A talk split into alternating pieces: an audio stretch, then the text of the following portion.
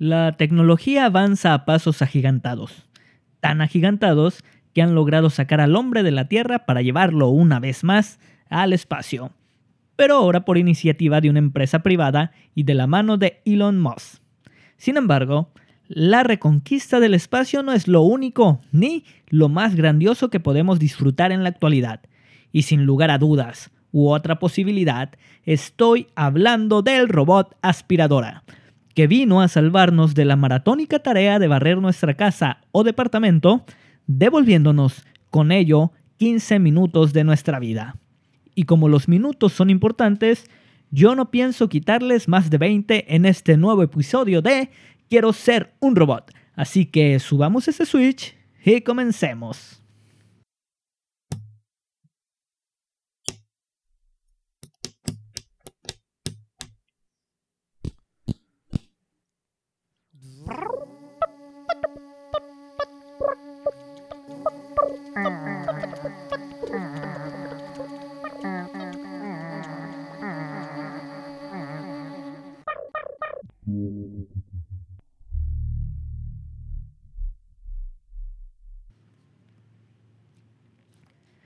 No puedo culpar a la gente que se hace de un robot aspiradora. ¿Acaso la tecnología no vino a hacernos la vida mucho más sencilla? ¿O renegué alguna vez por el uso de calculadoras dentro de la escuela? Claro que no. Deseaba con todas mis fuerzas llegar a la secundaria para poder hacer uso de una calculadora científica, porque la adolescencia llega con esta y con el completo dominio del truco de el bebé. Y así como la adolescencia llega acompañada de una calculadora, el respeto de los demás llegaba si tu calculadora era una Casio original. Caso contrario, si sacabas una calculadora de la imitación que era mucho más barata. Por ello me asalta la duda de si la gente que tiene una aspiradora robot premium hace sentir mal a la gente que tiene una aspiradora robot de las económicas.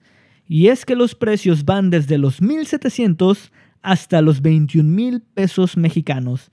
Yo honestamente, si tuviera 3 mil pesos que me estuvieran estorbando en este momento, consideraría comprarme una aspiradora, porque sería lo más cercano a tener mi propia robotina, o mejor aún, mi propio Wally, el cual me permitiría convertirme en un gordito consumidor de Coca-Cola que no mueve ni un solo dedo, a pesar de estar en un entorno con una gravedad disminuida andando de allá para acá con ayuda de un aparato de transporte y con una pantallita enfrente.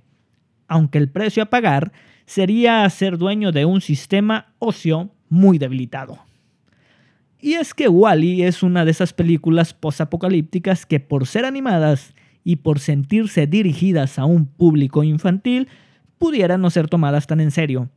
Pero un mundo devastado por el consumismo y atiborrado de basura a causa de los desperdicios que vienen de la mano de ese consumismo es más que probable en esta nuestra actualidad, donde la satisfacción inmediata a una necesidad está muy por encima del cuidado de nuestro entorno.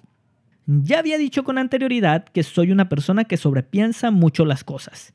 Y no digo que haya sobrepensado Wally, pero sí que me he clavado en la época post-pandemia. Claro, si es que logramos salir del todo de esta pandemia. No solo pienso en lo económico, también pienso mucho en recursos naturales como el agua, porque son muchas las personas que ante el COVID-19 y siguiendo las recomendaciones de lavarse las manos de forma constante, dejan la llave abierta cuando menos un minuto durante el proceso. Si multiplicamos ese minuto o esos litros de agua que se tiran por el número de personas que en la actualidad se tienen que estar lavando las manos más seguido de lo habitual, da como resultado... Ah, por suerte aquí tengo una calculadora científica, Casio. Mm, mm, mm, da un total de, de un chingo de litros.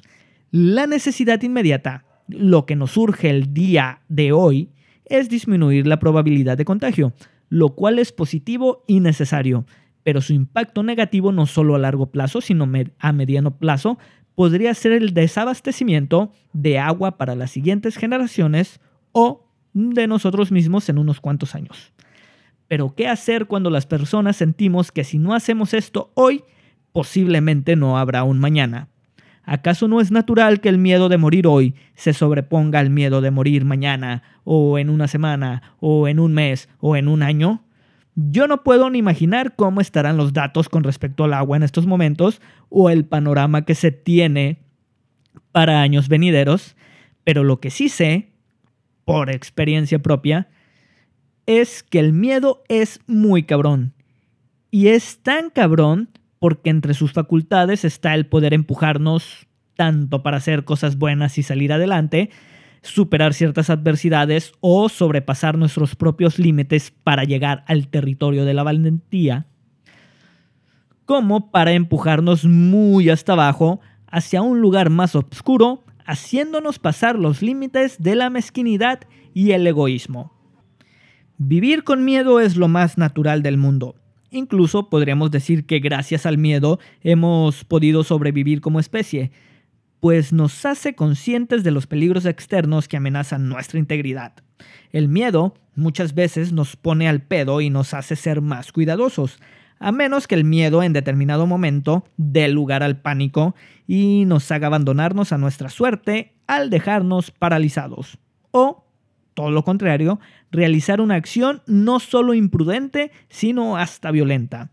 Y aunque el miedo, como si fuera un metal idóneo para aleación, también puede llegar a ser todavía más poderoso si se combina con otro elemento, y cuando se combina con la ignorancia, puede llegar a ser especialmente peligroso. Aunque pensándolo bien, la ignorancia siempre lleva todo a un nivel muy peligroso. Por ejemplo, este es un ejemplo hipotético e igual, y ustedes no lo están viendo, pero aquí en el guion está hipotético entre comillas, pero aún así ustedes certifiquen que escucharon hipotético. Pero el ejemplo dice que en una clínica dentro del territorio de un estado, cuyo nombre empieza con S, fallece una persona mayor y fallece por una enfermedad altamente contagiosa. Tan contagiosa que el protocolo dicta que los restos no serán entregados a las familias, sino hasta después de ser cremados. Este protocolo no le encanta al hijo del fallecido y haciendo uso de una de sus herramientas de trabajo, la cual dudo mucho que esté inventariada dentro de su organización o quién sabe, porque dentro de este giro ya se están organizando muy bien. Bueno, el caso es que haciendo uso de su herramienta de trabajo, amenaza a los trabajadores de una clínica para que le entreguen el cuerpo. Los trabajadores valientemente le dicen, si quieres llevártelo, entra por él a ese lugar donde se almacenan todos los cuerpos que comparten diagnóstico con tu familiar. La persona realiza una acción intimidatoria que rima con hortar artucho y en este punto todos los trabajadores de la salud que se encuentran ahí presentes imaginaron lo peor. Pero, por suerte, todo queda en esa amenaza y la persona se retira del lugar. Y yo supongo que nadie quiere escuchar la noticia de que un familiar cercano ha fallecido de una enfermedad altamente contagiosa. Si lo sobrepienso, y no demasiado, la noticia podría ser más seco dentro de tu cabeza si has tenido contacto con ella de manera habitual. Porque eso podría significar que tu encuentro con la enfermedad y el merodeo de la muerte apenas va comenzando. Eso debe dar un chingo de miedo, del miedo que te hace hacer pendejadas. ¿Cuántas veces no hemos leído noticias sobre personas que son diagnosticadas con COVID y prefieren quitarse la vida? Incluso me tocó leer, no sé dónde, que hubo un supuesto caso de un supuesto sospechoso que se suicidó antes de saber siquiera el resultado de la prueba. Pero como dije antes, el miedo también puede dar empujones hacia arriba. No han de ser pocas las personas que al enterarse de que los fumadores son personas en riesgo ante el COVID, por tener los pulmones mucho más jodidos que el resto de las personas que no lo hacen, han decidido por fin dejar de fumar. Todo esto por prevención y por una pizca de miedo a la muerte. O personas con obesidad, que enterándose de que su condición los pone en riesgo, deciden alimentarse de una mejor manera o aplicarse a una rutina de ejercicio.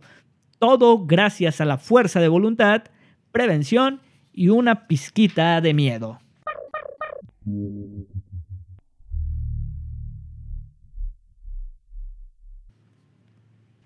Hace poco vi Ya no estoy aquí, una película mexicana que podemos encontrar en Netflix y sobre la cual me tocó leer muy buenas reseñas y muy buenos comentarios.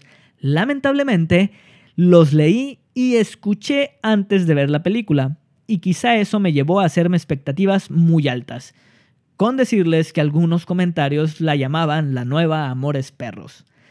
Así que deben entender que mis expectativas andaban por las nubes, y quizá todos esos buenos comentarios, como la mayoría de las veces, me jugaron en contra al momento de, de disfrutar la película. Porque si bien me gustó que sobre todo en este momento se busque abordar nuevos temas y abordarlos de distintas formas para llevarlos finalmente a la pantalla, no me terminó de encantar la película. Y no estoy diciendo que no me haya gustado, dije encantar. Y es muy mi opinión personal y esto es quizá por las altas expectativas que tenía, o por el horario en que la vi, o por mi puto estado de ánimo, pero no me provocó lo que sí le provocó a una gran mayoría de personas. Muchos, mucho más conocedores o mejor educados que yo. Y por eso recalco que es muy mi opinión personal y que de manera muy simplona puedo reducirlo a cuestión de gustos. Pero de manera menos simplona, eh, trataré de ahondar más en las razones de por qué a mí no me terminó por encantar. Diría que técnicamente no me pareció tan exquisita como algunos dijeron. El audio a veces no era ideal o muy disfrutable, pero obvio mucho más disfrutable de lo que yo pudiera obtener editando este podcast. A nivel historia, sentí que por momentos dedicaban mucho tiempo a algo que no se retomaba más adelante y que dejaban por olvidarlo, descartarlo por completo. También me costó trabajo encontrar una amistad genuina y entrañable entre los tercos, o una razón, además de la edad, por la que Ulises fuera el líder de este grupo de amigos. Y honestamente me llegué a sentir, y todavía me siento, como un pendejo por no estar completamente de acuerdo con lo que dice gente o personalidades a las cuales respeto mucho. Por ejemplo, Guillermo del Toro dedicó palabras muy bonitas al filme. Creadores escénicos a los que sigo también hablaron muy bonito de ella, y por supuesto que encontré cosas muy disfrutables, pero no compartí tanta emoción o tanta fascinación. Ni siquiera podría decir con toda seguridad que me gustó, como tampoco podría decir que no me gustó. Está mucho más cerca de gustarme que de disgustarme, de hecho y estoy consciente de que tanta aprobación debe significar algo. Y me da un chingo de gusto de que proyectos o trabajos que seguramente encontraron muchas adversidades u obstáculos también encontraron mucho corazón y tanto reconocimiento, lo cual también indiscutiblemente debe ser por algo. Y les juro que estuve pensándolo mucho y me estuve sintiendo como un pendejo por un largo rato y estuve sobrepensando y pensando las cosas que me gustaron y entre esas cosas está este pedo de la violencia omnipresente, que si bien no siempre se deja ver, sí que se hace, o más bien no siempre se deja ver y no siempre se hace manifiesta, tú estás con esa constante eh, sensación o ese estado de, de alerta. Pero me entristeció un poquito que el detonante para que esta violencia afectara a Ulises se sintiera como un simple pretexto para que la historia siguiera avanzando y nos llevara hasta donde el director y guionistas nos quería llevar. También me gustó lo de la lucha por el territorio, a veces sutil, a veces frontal, y sobre todo esto de vivir con un mal conocido que es mil veces mejor que dar la bienvenida a un bien por conocer, porque con este nuevo conocido se tienen que dejar atrás los antiguos pactos para celebrar nuevos y con condiciones quizá más rigurosas. Y eso lo hemos visto muchas veces. Esta sociedad, esta vida y este país están llenos de ejemplos donde entre todos los distintos cánceres se impone el más violento. Y si bien algunas cosas no me dejaron completamente satisfecho, hubo otras más que me gustaron mucho y Ya no estoy aquí es una de esas películas que uno tiene que ver para formarse su propio criterio. Como ya les he dicho, toda opinión es subjetiva y esta además es muy personal. Y hablando de personal, Si no podemos apoyar al personal que se parte la madre y hace frente a la pandemia en nuestros hospitales, mínimo démosle el respeto que se merecen. Detengamos las putas agresiones y busquemos informarnos con responsabilidad. Entendamos que estamos viviendo tiempos extraordinarios, en el menos positivo de los casos de la palabra o significados de la palabra, pero entendamos también que se requieren medidas extraordinarias y algunos sacrificios para mantener el bien común. Creo que solo en situaciones como estas nos damos cuenta cómo la acción u omisión de unos tiene repercusión directa en los que nos rodean. Y sé que tener miedo es lo más natural del mundo, pero no por eso tenemos que ser naturalmente unos pendejos. El miedo va a estar empujándonos más del tiempo que teníamos pronosticado o que hubiésemos querido, pero nosotros decidimos hacia dónde nos lleva ese miedo, o muy arriba o muy abajo. Y habiendo dicho eso, gracias por escuchar hasta el final este episodio de Quiero ser un robot. Lavémonos las manos, cuidémonos hoy, sin olvidarnos